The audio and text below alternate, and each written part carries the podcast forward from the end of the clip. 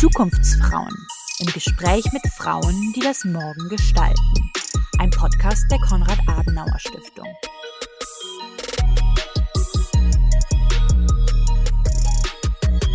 Hallo und herzlich willkommen zu einer neuen Folge der Zukunftsfrauen. Mein Name ist Cara Emilia Dürr und ich freue mich, dass ihr heute eingeschaltet habt. Der Begriff feministische Sicherheitspolitik ist ja derzeit in aller Munde. Ich würde sagen, vor allem spätestens seit er 2021 im Koalitionsvertrag erwähnt wurde und das Auswärtige Amt im März diesen Jahres Leitlinien zur konkreten Umsetzung veröffentlicht hat. Es wird also Zeit, dass wir uns mal damit beschäftigen, was es eigentlich mit der feministischen Sicherheitspolitik auf sich hat. Was versteht man darunter und inwiefern zeigt dieses Konzept vielleicht auch Lösungen in Krisenzeiten auf? Deshalb spreche ich heute mit Eva Majewski. Sie ist Konsulin beim Auswärtigen Amt in Erbil im Irak und Mitglied von dem Verein Women in International Security Deutschland. Das ist ein internationaler Zusammenschluss von Frauen in der außen- und internationalen Sicherheitspolitik. Wenn diese Folge online geht, ist sie vermutlich auch bereits zur Bezirksstadträtin für Stadtentwicklung und Facility Management in Berlin-Tempelhof-Schönberg gewählt worden.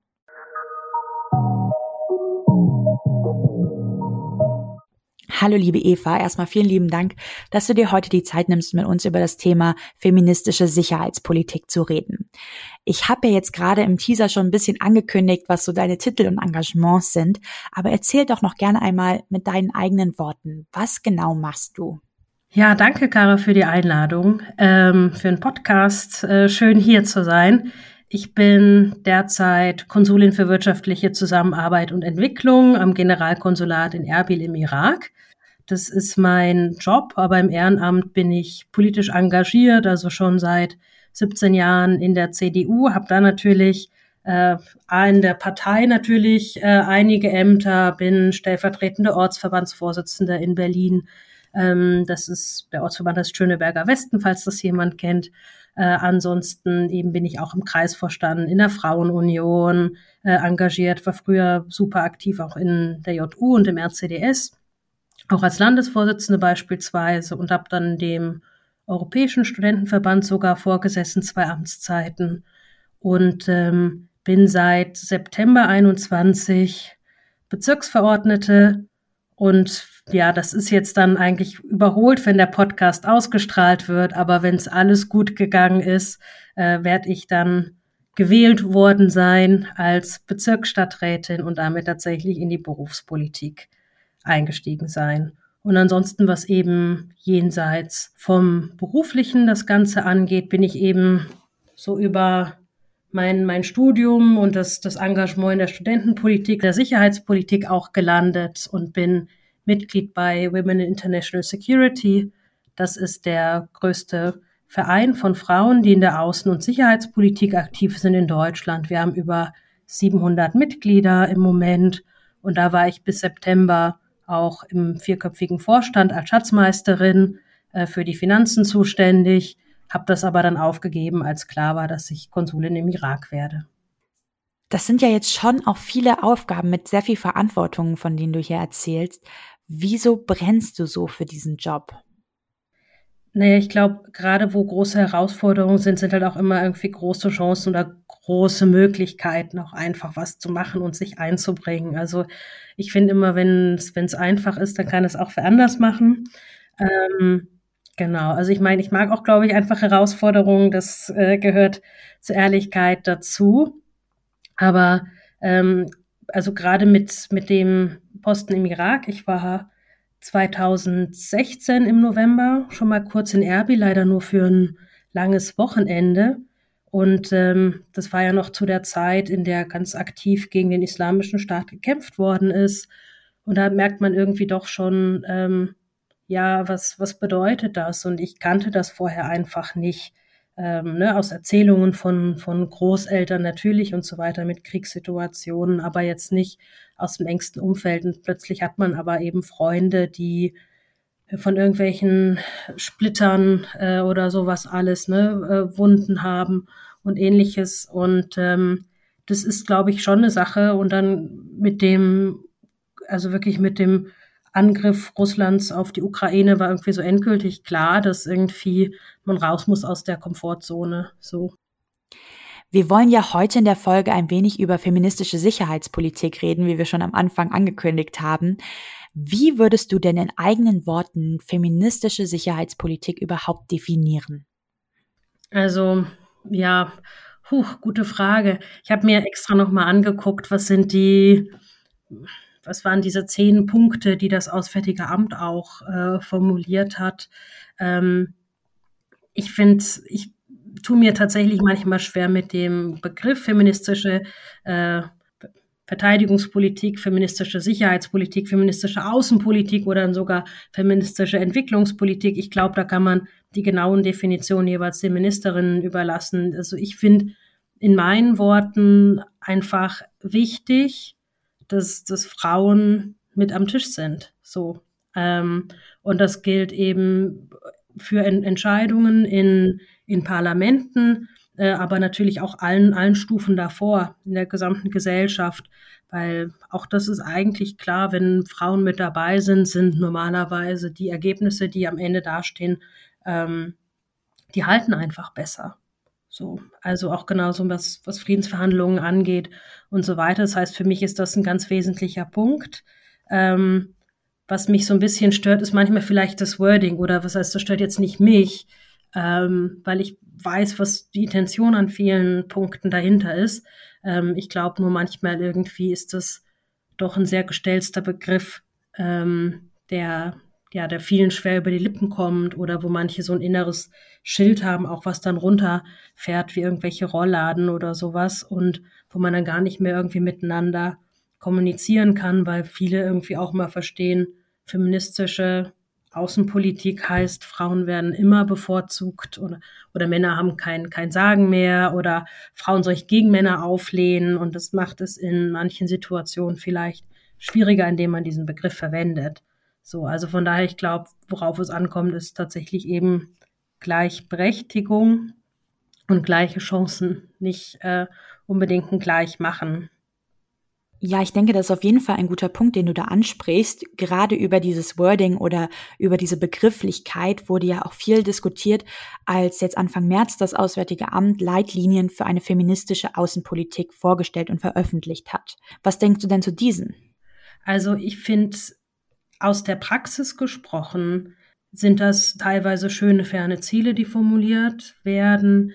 Wir haben im Moment im Auswärtigen Amt die Situation insofern, als das, äh, das Amt ja doch sehr hierarchisch ist und gar nicht so viele Frauen in Führungspositionen sind. So, also man will das natürlich verbessern und das ist auch gut. Aber wenn man sich anguckt, ähm, wo steht man da? Da ist das Auswärtige Amt auch im Vergleich mit anderen Bundesministerien ziemlich weit hinten. Ähm, warum ist das wichtig? Weil sich das natürlich auch gerade im Ausland, wo es dann um Umsetzung oder die Implementierung von Vorhaben von dieser feministischen Außenpolitik geht, vor allen Dingen Männer äh, das Sagen haben. Und das heißt, dann findet man viele engagierte Frauen in der, in der zweiten Reihe, in der dritten Reihe, in der vierten Reihe, aber leider selten Frauen in der ersten Reihe. Und ähm, ich erinnere mich an eine Sitzung, da ging es dann auch irgendwie, ja, wir wollen mehr, mehr Frauen und äh, ja, eine feministische Außenpolitik und das war so ein Koordinierungstreffen auf europäischer Ebene. Also das ist ja auch gut, dass wir als europäische Vertretungen dann gemeinsam uns, uns treffen und die Ziele formulieren, aber da sitzt man eben an einem Tisch mit zehn anderen Männern und ist die einzige Frau. Oder es gibt auch teilweise irgendwelche Reisen, wo dann fünf Männer herumreisen und anderen Ländern sagen, es ist wichtig, dass Frauen ähm, involviert sind.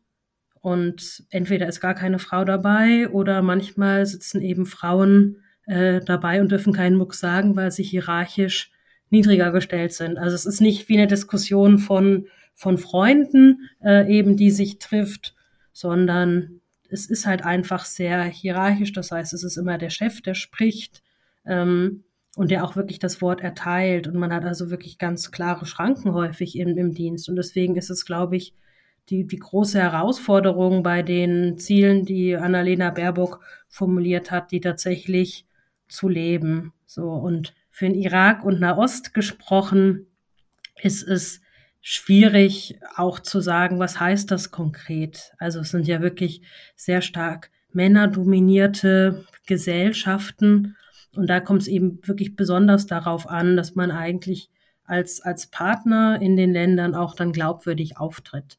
Und wenn dann wirklich auch da nur Männer eigentlich das Sagen haben und wir gleichzeitig aber einfordern, dass Frauen immer besonders ähm, gefördert werden, das aber selber nicht tun, dann fällt das sehr schwierig. Also insofern ähm, ist, glaube ich, im Moment, es gibt zwar diese Leitlinien, aber wir sind ja noch gar nicht richtig in der Umsetzung. Also insofern ist es äh, schwierig zu sagen, wie erfolgreich oder äh, wie gut das ist. Ich glaube unstrittig und das ist also ja egal, ähm, welche, welche Farbe man letztendlich hat, ähm, was die Parteimitgliedschaft äh, angeht, ist es doch immer entscheidend, eigentlich, dass es eine Gleichberechtigung gibt und dass man vers versucht, eben marginalisierte Gruppen mit in den Blick zu nehmen. So. Und das hat es vorher auch schon gegeben, man hat es nur anders genannt. So. Und da kann ich einfach noch nicht richtig die Unterschiede erkennen. Du hast ja gerade angesprochen, dass es dieses Konzept der feministischen Sicherheitspolitik schon länger gäbe, nur dass man es jetzt neu betitelt habe in den Leitlinien. Kannst du darauf vielleicht noch mal ein bisschen eingehen und das noch mal ein bisschen mehr ausführen? Neu ist die Idee, dass Frauen für einen langanhaltenden äh, Frieden notwendig sind, ja nicht. Es gibt die UN-Resolution 1325 beispielsweise, das ist Frauenfriedenssicherheit, die ist von den Vereinten Nationen schon vor über 20 Jahren verabschiedet worden und dann auch immer wieder angepasst worden. Also man sieht auch da, äh, dass es keine per se neue Idee ist, sondern vielleicht ein neues Etikett an vielen Stellen, ähm, wenn es um Außenpolitik geht.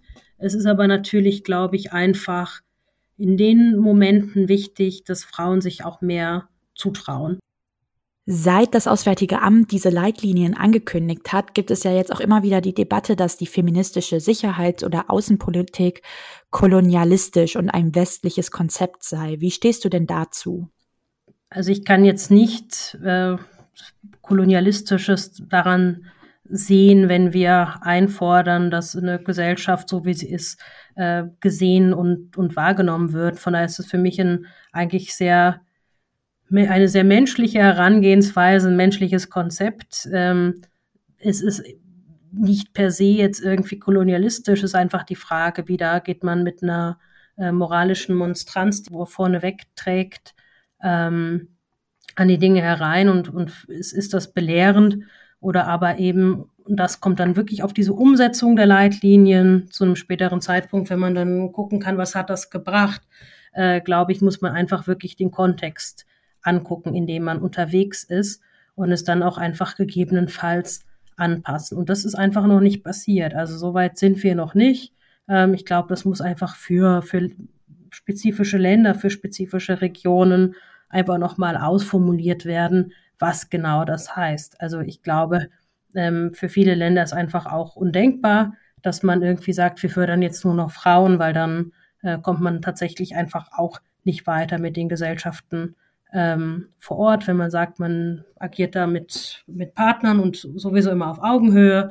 Da ist es einfach ganz wichtig in Ländern, wo die junge Generation als solche keine Chance hat, dass man eben die Jugend halt insbesondere auch in den Blick nimmt ne? und nicht sagt, okay, wir, wir fördern jetzt nur noch junge Frauen oder sowas, sondern irgendwie da eben genauer drauf schauen muss, wo die Bedarfe sind ähm, und wo die Diskussionen stehen. Und wenn wir mal ehrlich sind, auch jetzt für Deutschland und für Europa gesprochen. Ich meine, seit wann haben wir das Wahlrecht für Frauen? Äh, auch vor 70 Jahren Es ist überhaupt äh, vom Verfassungsgericht bestätigt worden, dass die Gleichberechtigung im Sinne unseres Grundgesetzes ist und so weiter. Also insofern ähm, glaube ich, ist es einfach eine, eine Sache, wo wir ja auch vielleicht gar nicht so viele Schritte häufig voraus sind, wie manche denken.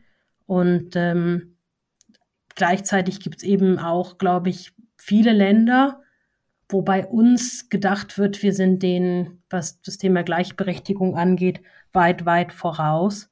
Und gleichzeitig sind das aber dann auch wieder Länder, wo es Frauen gibt, die durchaus führen und die Zügel in der Hand haben und einfach nur nicht, nicht wahrgenommen werden, weil es halt nicht die Hauptpersonen sind, die man vielleicht dann ganz äh, prominent sieht, aber eben eine großartige Arbeit leisten in der zweiten Reihe.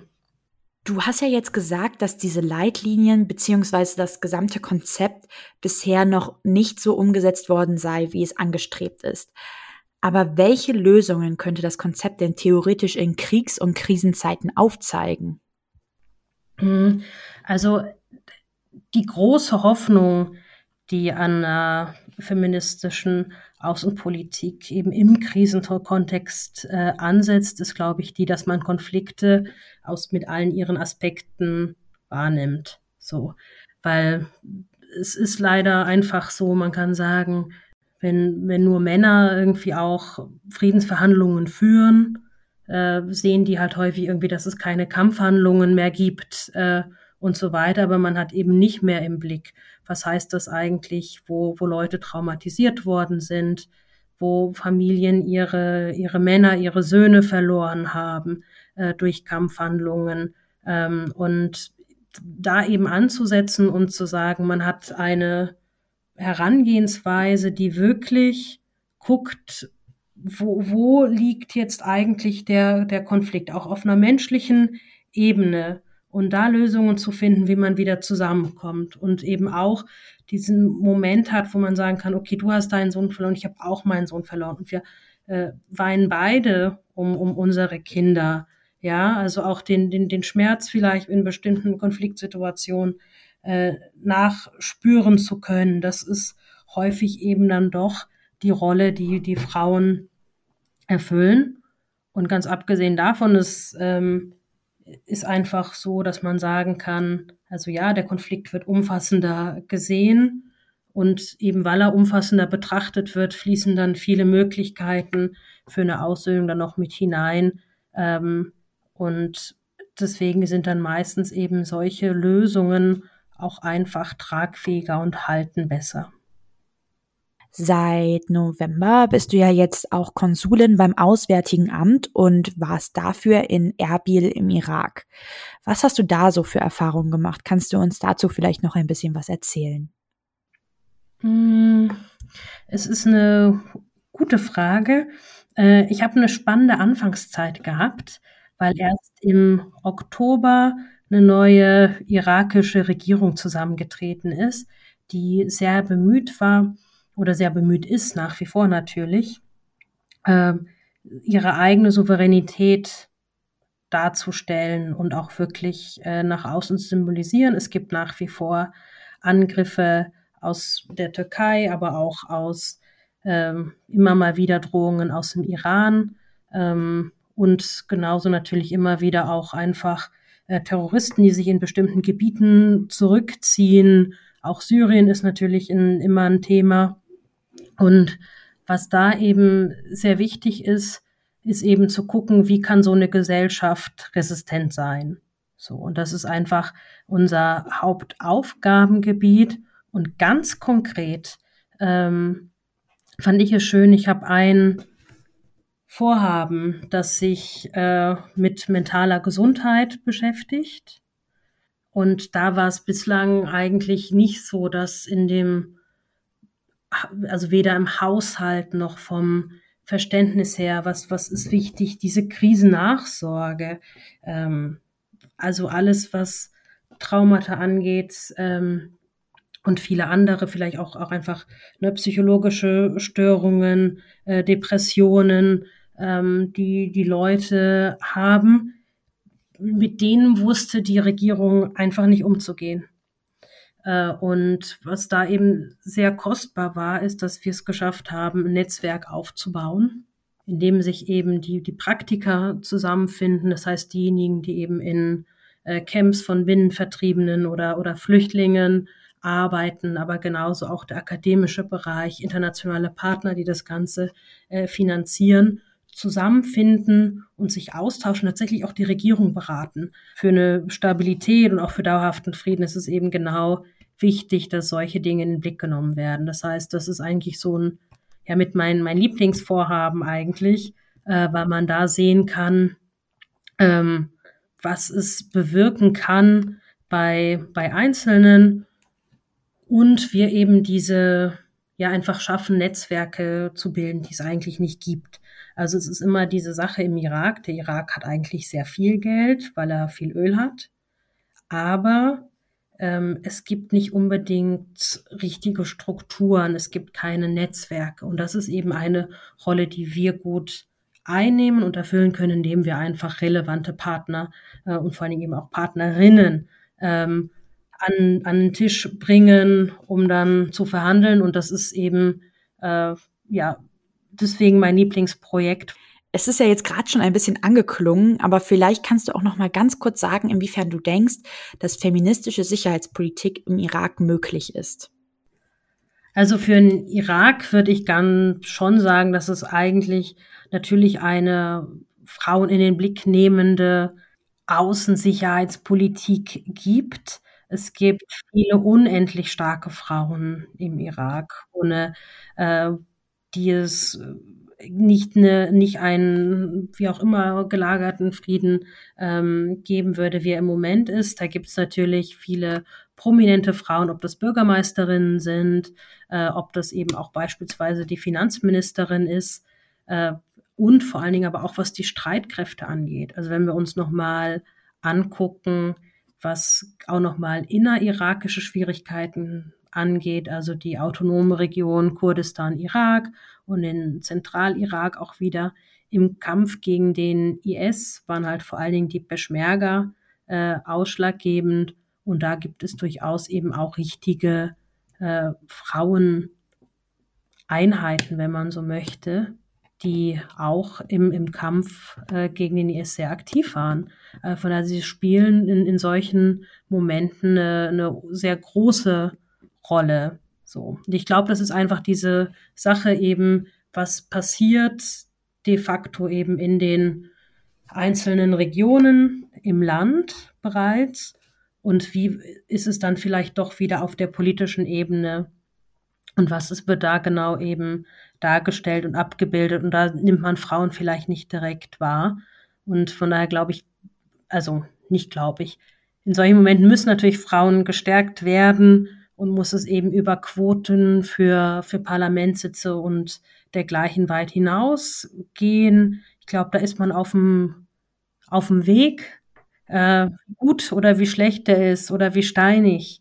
Das ist tatsächlich, ähm, kann man nicht sagen. Also ich glaube, da gibt es viel mehr natürlich an Rollenbildern, ähm, die teilweise überwunden werden müssen, wenn es darum geht, sich äh, sein Leben so führen zu wollen, wie man möchte, aber das betrifft eben nicht nur Frauen, sondern auch andere Minderheiten. Was ist denn dein Wunsch für die Zukunft im Irak, aber vielleicht auch generell für den Bereich feministische Sicherheitspolitik? Hm, ich glaube, was ganz wichtig ist, und das habe ich lange Zeit selber nicht verstanden, ist, wie wichtig Vorbilder sind. So, das klingt so, so, so komisch, weil ich immer dachte, naja, man kann ja auch irgendwie ein männliches Vorbild haben und überhaupt, aber ich glaube, es gibt äh, doch immer noch häufig die, die Situation, dass Frauen, weil sie sagen, oh naja, ob das dann irgendwie in fünf Jahren noch genau passt oder wo was will ich dann eigentlich in vier Jahren machen, wenn ich jetzt Ja sage und dann dieses und jenes mache. Kurzum, Frauen hat man immer das Gefühl, die trauen sich Dinge nicht zu. Und dafür sind Vorbilder wichtig. Das heißt, ich würde mir natürlich wünschen, dass die Frauen, die es gibt, diese Powerfrauen einfach sichtbarer werden. Ähm, genau. Und gleichzeitig, also das ist jetzt nicht nur für den Irak spezifisch natürlich, aber ich glaube, das ist eine ganz große Herausforderung ähm, und ihnen auch einfach ja der Gesellschaft, die es vor Ort gibt, sich einfach auch die Freiräume weiter zu nehmen und ähm, zu zeigen, was man wirklich drauf hat. Und ich glaube, da ist einfach ganz viel, wie schätzen wir das auch wert. Und ja, das ist, glaube ich, somit das, das Wichtigste. Und ansonsten natürlich, klar, ich, ich wünsche mir, dass es äh, für den Irak äh, friedlich bleibt, friedlich weitergeht, es die Konflikte zwischen der Region Kurdistan, Irak und dem Zentralirak, dass die auch immer weiter äh, kleiner werden und letztendlich ausgeräumt werden können und dass das Land sich auch einfach in dieser Nachbarschaft behaupten kann. Und ich glaube, dafür sind Frauen echt der Schlüssel. Ja, definitiv. Ich denke, das waren doch jetzt nochmal richtig schöne Schlussworte. Vielen lieben Dank, Eva, für all die Impulse und Denkanstöße, die du uns heute mitgegeben hast. Und natürlich auch, dass du dir die Zeit genommen hast, mit uns über dieses wichtige Thema zu sprechen.